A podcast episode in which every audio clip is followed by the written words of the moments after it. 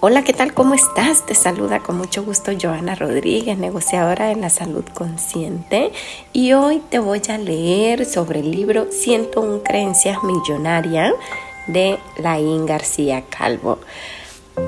Pícale en la campanita y constantemente te estaré avisando cada vez que suba un audio nuevo. Comenzamos con la lectura del día de hoy. Sé masivo o sé pasivo o eres lo más o eres uno más. Line. Quien madruga, Dios le ayuda, volviéndole millonario. Es una cuestión de estadística. Piensa en esto. Imagina que hay dos personas queriendo lo mismo. ¿Quién crees que lo obtendrá? Lógicamente, aquel que aumente sus posibilidades. ¿Cómo aumentas tus posibilidades? Si tú eres capaz de invertir más tiempo, dinero y energía en tus proyectos, estás comprando más papeletas. Los hábitos te vuelven millonario, no las acciones aisladas. Es la suma de las, de las acciones correctas hechas durante mucho tiempo lo que te lleva a un resultado extraordinario. Para salir del ordinario a lo extraordinario necesitas eso, un extra. Madrugar es un hábito millonario y levantarte tarde es un hábito pobre. Esto no quiere decir que todos los millonarios madruguen, ni quiere decir que todos los pobres no madruguen. Pero si miramos las estadísticas, sí sucede. Y hay una razón para ello. Todo es energía y si tú puedes acumular más energía en un punto, este crecerá más. Imagina que una persona tiene su negocio, quiere volverse millonario, cree en su producto o servicio y está demostrando que verdaderamente ayuda a las personas y que éstas lo quieren. Estas personas se acuestan tarde y se despiertan a las nueve. Ahora, Pongamos otra persona, en las mismas condiciones que la anterior. Incluso compiten en el mercado, pero ésta se acuesta más temprano y se despierta a las 6 de la mañana. Le gana 3 horas al día a su competidor. 3 horas diarias que a la semana se convierte en 21 horas extras. 84 horas extras al mes y 1008 horas al año. 5.040 horas en 5 años. Supongamos que en una jornada laboral son de 8 horas al día. Esta persona tendrá a lo largo de 5 años 630 jornadas laborales extra con respecto a su competidor más cercano. 630 días extra. Esto es 1.7 años más que el otro. Es un periodo de cinco años, tiene casi dos años más para, poner para poder inyectar energía a su proyecto. ¿Ves que el éxito es cuestión de sentido común? Dime, ¿qué problema puedes llegar a tener hoy que no se pueda solucionar y convertirlo en bendición en menos de cinco años si estás dispuesto a pagar el precio real que te exige la vida?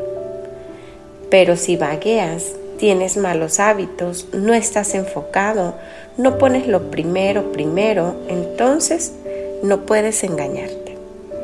Recuerdo cuando empezaba con este logro, una conversación con uno de los coaches más conocidos en España. Él tenía un programa de radio y su brandy era ya muy importante. Digamos que era parecido como el número uno en España en su categoría. Hablando con él me decía que la única diferencia entre nosotros y esos grandes formadores internacionales eran las horas que habían invertido, que nosotros estábamos empezando y que era cuestión de tiempo. Yo pensaba, ¿qué más da cuando hayamos empezado? Si es cuestión de horas, entonces yo voy tarde. Tengo que dedicarle más horas que nadie. Todas las que no he invertido en el pasado porque no sabía lo que quería hacer o estaba negociando el precio que me exigía la vida. Recuerdo que entonces preguntándole por sus hábitos, me decía que él madrugaba mucho, pero que todos los días a las 5 de la tarde terminaba su jornada laboral y se olvidaba de todo. Yo pensé que si él me llevaba años de ventaja, podía aprovechar esto. Si él madrugaba, yo más. Y si él lo dejaba a las 5, yo continuaría hasta las 10. Y así fue. En menos de tres años yo ya era percibido como el número uno en mi país. No hay secreto, es un extra. Ve donde los demás no llegan. Siguen cuando los demás abandonen. Aumentas tus posibilidades y madruga mientras los demás duermen. Que todo el mundo sueñe mientras tú trabajas por tus sueños. Verás la diferencia en pocos años. No compitas por el mercado, domina tu mercado. Tu objetivo es ser percibido como el número uno de, en lo que haces. Deja que los demás te sigan, te copien, observen lo que haces, pero tu atención tiene que estar en dominar, no en competir. Like. No seas cortoplacista, sé largoplacista. La mayoría se pasa la vida apagando fuegos. No hacen nada. Viven la vida, van haciendo, hasta que aparece el problema, entonces reaccionan. Uno de mis amigos tenía un problema con la distribución de su producto, pero no se acordaba de ello hasta que le bajaban las ventas más de la cuenta. Lo veía casi a diario y nunca me lo nombraba, pero de pronto recibí un mensaje de él a las 11 de la noche desesperado y criticando a su proveedor. Mi respuesta siempre era la misma. La culpa es tuya. ¿Para qué sigues con alguien que no te sirve bien? Lo hacía porque era más fácil, más cómodo, pero lo que ahora es cómodo, mañana te pone incómodo. Si la primera vez que tuvieras, hubieras tenido un problema con él, hubieras hecho algo, no me hubieras mandado ese mensaje a las 11 de la noche desesperado. No planificas, y por eso luego se mortifica. No es así como se hace. Tienes que planificar tu éxito y también tus fracasos. Los zorros pequeños estropean los viñedos. ¿Sabes por qué? Porque no los ves. ¿Sabes? Vas a fracasar, seguro.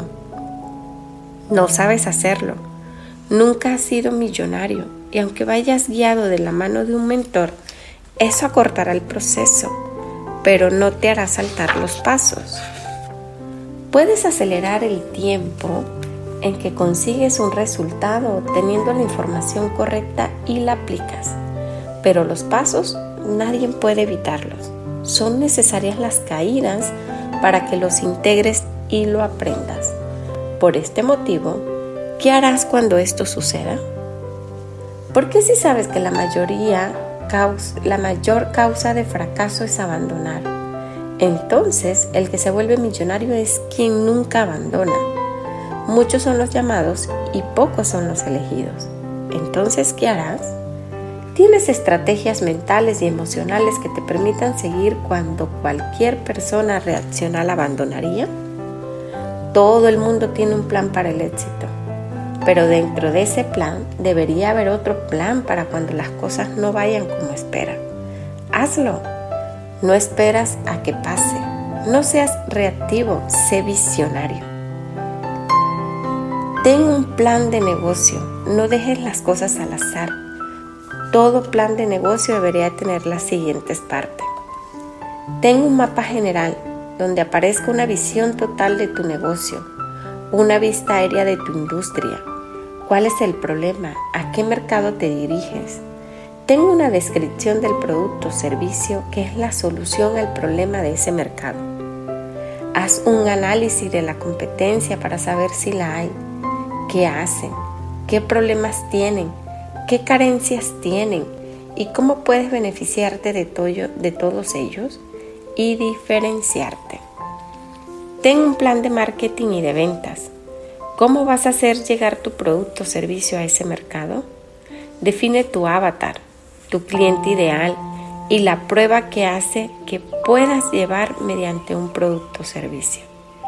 Detalla tus operaciones, todo lo que va a pasar dentro de la empresa para crear, dar a conocer, vender, servir y hacer el seguimiento de tu producto o servicio a tu cliente. Define quién es tu equipo y sus funciones específicas. ¿Qué hace cada uno de ellos para llevar el negocio a lo más alto? Ten definido los riesgos. A los millonarios les gustan los riesgos controlados porque odian perder dinero y aman ganarlo. He leído que Arnold Schwarzenegger planificó ser actor en una época en la que el prototipo era todo lo contrario a lo que él representaba. Buscaban actores rubios, delgados, con caras bonitas. En cambio, Arnold era rudo, muy grande, con una cara de facciones muy duras y marcadas. Todos le decían que alguien como él no tendría éxito en la industria del cine pero no sabían con quién hablaba. Él ya había sido el deportista más joven en ganar Mister Olympia, Olimpia dentro del mundo del culturismo. Así que tenía una mentalidad imparable.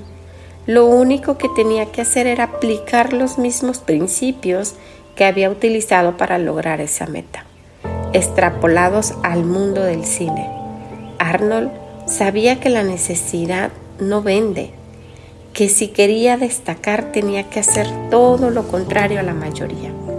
La mayoría de actores están necesitados de trabajo. Esa es una industria que un día trabajas y luego puedes pasarte años sin ver ingresos y desde esa posición es muy difícil fluir y hacer buenos casting. Arnold, que tenía que colocarse en una posición en la que no necesitaría ser actor para vivir, lo amaba lo deseaba, pero no estaba pegado. Solo sabía que lo iba a lograr, pero tenía que planificar bien sus pasos. En lugar de ser un actor muerto de hambre, mendigando por un papel que le dieran de comer, Arnold invirtió el dinero ganado en, en Mister Olympia en aprender un oficio. Junto a un socio empezaron a hacer reformas en pisos y casas poco a poco fue aprendiendo más y más del negocio inmobiliario. Pronto empezó a comprar pisos y cuando Arnold comenzó a hacer casting, él ya era millonario. Desde esa posición ya no mendigaba los papeles, sino que los elegía. Él creaba la necesidad en los directores y como no había nadie más en la industria con esas características, entonces podía elegir y cobrar lo que quisiera. Ves que para ser millonario no solo hay que manejar la información correcta, sino ser inteligente y paciente para aplicarla. La gente de éxito planifica a largo plazo, el resto son cortoplacistas y buscan la gratificación inmediata. Por eso van en busca del chollo. Si tomaras decisiones acorde a lo que nos conviene a largo plazo, no harías casi ninguna de las cosas que hacemos. No te casarías tan pronto, no tendrías hijos tan pronto, no irías a esa universidad a estudiar algo que no sabes si amas, no te pondrías a, a trabajar tan pronto para ganar algo de dinero y poder salir y viajar. No comerías esa comida basura porque sabes que te enfermará, etc. Arnold pensó a largo plazo y por eso fue el número uno en culturismo por eso construyó una carrera en el mundo inmobiliario. Por eso se convirtió en uno de los actores más importantes de Hollywood. Por eso se convirtió en gobernador del estado de California y todo lo que quería proponerse. Cuestiónate todas las decisiones que tomas y pregúntate, ¿es por una recompensa inmediata o una recompensa a largo plazo? Si lo haces por una recompensa a corto plazo, probablemente estés tomando una decisión equivocada. Tienes que tener una visión de tu tierra prometida y luego planificar los pasos teniendo en cuenta que te lleva allí, que no te lleva, y el tamaño del desierto que vas a tener que atravesar. Dite la verdad y serás libre. Miéntete y justifica tus decisiones a corto plazo y serás un esclavo para siempre Fíjate que un deportista de élite se planifica cuatro años. Los Juegos Olímpicos se celebran cada cuatro años y el periodo entre juegos se llaman Olimpiadas. Los grandes deportistas planifican a cuatro años, el resto buscan ganar medallas y bajar tiempo desde el primer mes. Pero si ellos no crean unas buenas bases, entonces no tendrán la técnica adecuada, no tendrán las capacidades aeróbicas que le permitirán recuperarse mejor entre entrenamientos y por tanto a largo plazo no podrán mejorar. Estos principios aparecen en todas las facetas de las vidas. Si tú construyes un matrimonio basándote en la atracción física, entonces estás condenado a fracasar, porque a, a corto plazo ese deseo se satisfará, pero pronto aparecerán otras personas más jóvenes, más atractivas, que te producirán más deseos. ¿Y entonces qué? Pero si tú construyes una vida con propósito y luego conectas con una persona que tienes tus mismos valores y creencias, entonces la unión no es solo la física, también es mental, emocional y del alma. Juntos construirán un imperio. Si sabemos que la gente de éxito incluidos los millonarios, toman decisiones basándose en los que les lleva a largo plazo y sostenidos en el tiempo. Entonces, ¿por qué no pasamos la vida reaccionando y actuando por impulso? Cuando estaba mal económicamente, tomé la decisión de hacer de los millonarios mi estudio. Todo el mundo va a la universidad a estudiar, ¿Por qué no iba yo a invertir 6, 7 u 8 horas diarias en investigar y estudiar a la gente de súper éxito en los negocios? Mis problemas no se iban a solucionar solo con desearlo o haciendo las cosas a medias, o como comprometía me involucraba con todo, o era mejor que ni empezara.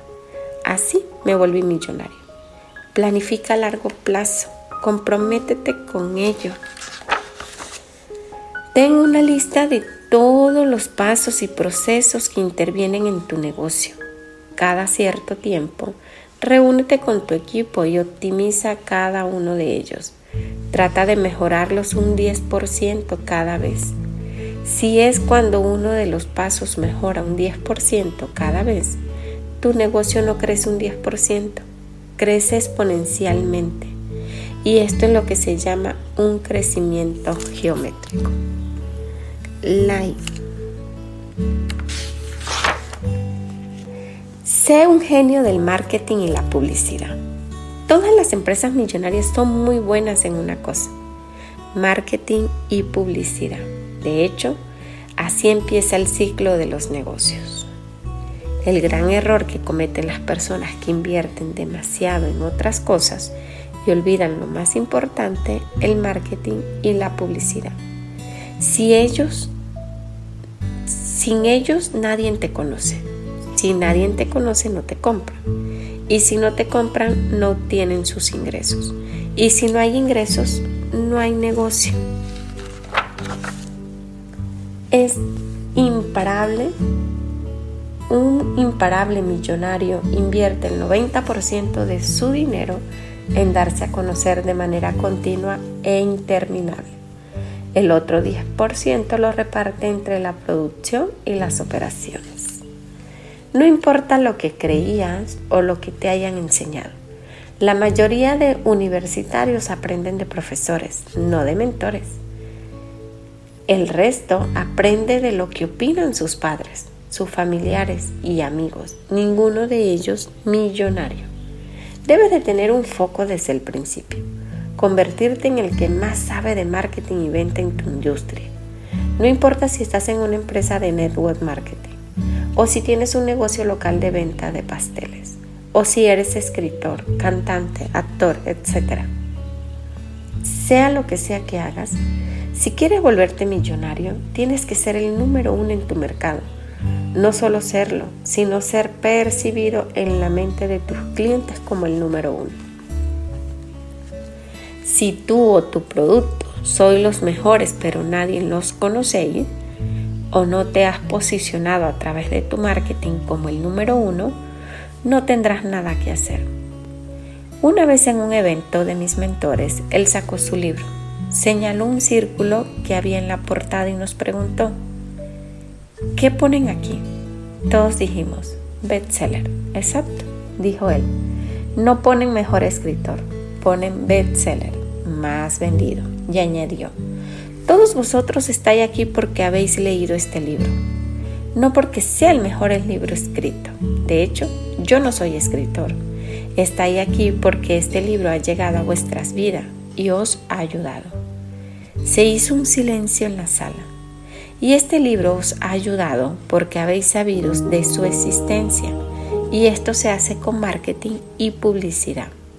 Desde ese momento sabía que por muy buen contenido que tuvieran mis libros, si no me volvía un experto número uno en marketing y publicidad, no llegaría muy lejos.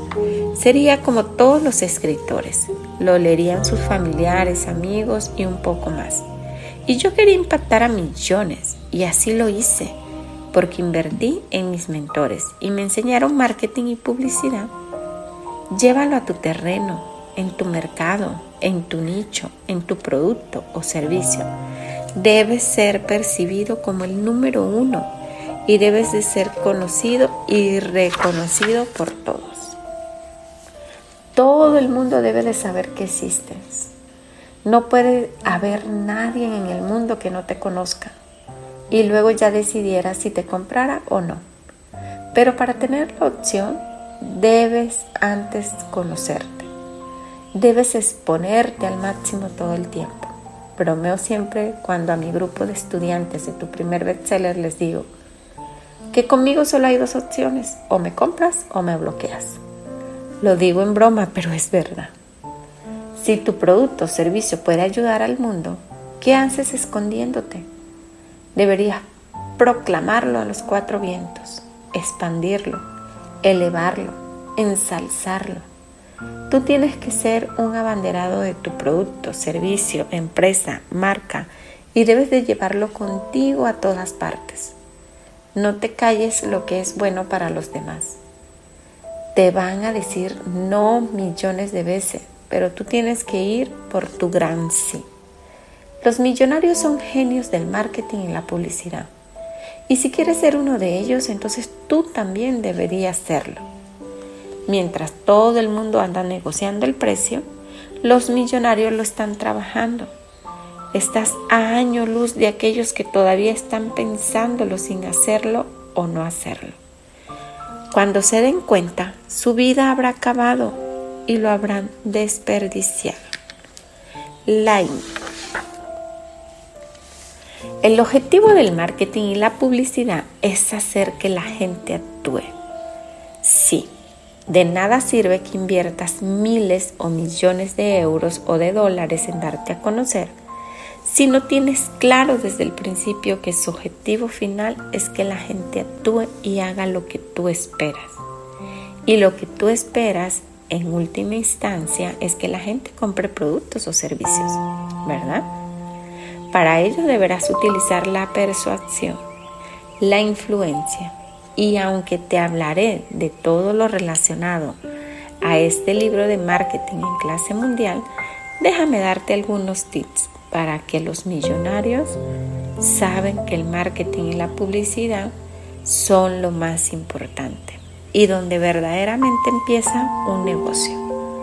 Tienes que hacer en sus mentes que ellos deseen tu producto o servicio.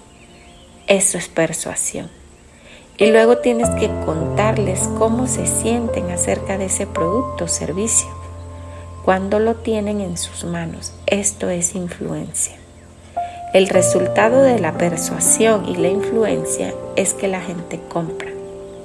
Con marketing y la publicidad Necesitas saber qué quiere la gente, cómo se siente acerca de lo que quiere y por qué actúan como lo hacen. Lo primero que tienes que saber es que lo que la gente quiere y lo que la gente necesita son dos cosas diferentes. La gente no necesita un roles, ellos lo quieren. Y lo quieren por cómo les hace sentir. Para ellos es estatus, diferenciación, clase social relevancia, importancia, etc. Los seres humanos quieren cosas muy específicas y están programados biológicamente para ellos. Existen ocho fuerzas motivadoras primarias que todo ser humano quiere. Y si eres capaz de asociar mentalmente y emocionalmente alguna de ellas o todas, o tu producto o servicio, entonces la gente actuará para conseguirlo. Las ocho fuerzas motivadoras primarias son disfrutar de la comida y la bebida, vivir una vida confortable, necesidades sexuales cubiertas, proteger y cuidar a aquellos que aman, aprobación social, deshacerse del miedo, el peligro o el dolor, disfrute de la vida mediante experiencia, supervivencia, una vida más plena. Ahora, piensa, ¿cuántas de estas fuerzas utilizas cuando promocionas o publicitas tus productos o servicios? Estas son la fuerza que más nos impulsa a la acción, pero no son las únicas. La gente también quiere ser informada, satisfacer su curiosidad, ser más efectivo en algo, hacer lo que más le convenga, quiere calidad, beneficiarse de algo de forma exclusiva, limpiar su cuerpo y sentirse mejor, belleza y atractivo, ofertas. Todas ellas son algunas derivaciones de las ocho fuerzas motivadoras primarias, pero debes de tenerla en cuenta para llamar su atención. La gran diferencia entre las ocho fuerzas motivadoras primarias y el resto es que para esas ocho fuerzas hemos sido programados biológicamente. Es decir, nacimos con ellas. Las otras, sin embargo, las hemos aprendido. Piensa sobre esto. ¿Sobre cuál de estos deseos responderías primero? ¿Comprar un pantalón o salir corriendo de un edificio que se está derrumbando? ordenar tu habitación o tener una noche de pasión con el chico o la chica que te gusta.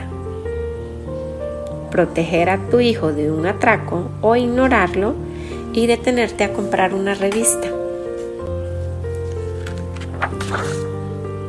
Es obvio, ¿verdad?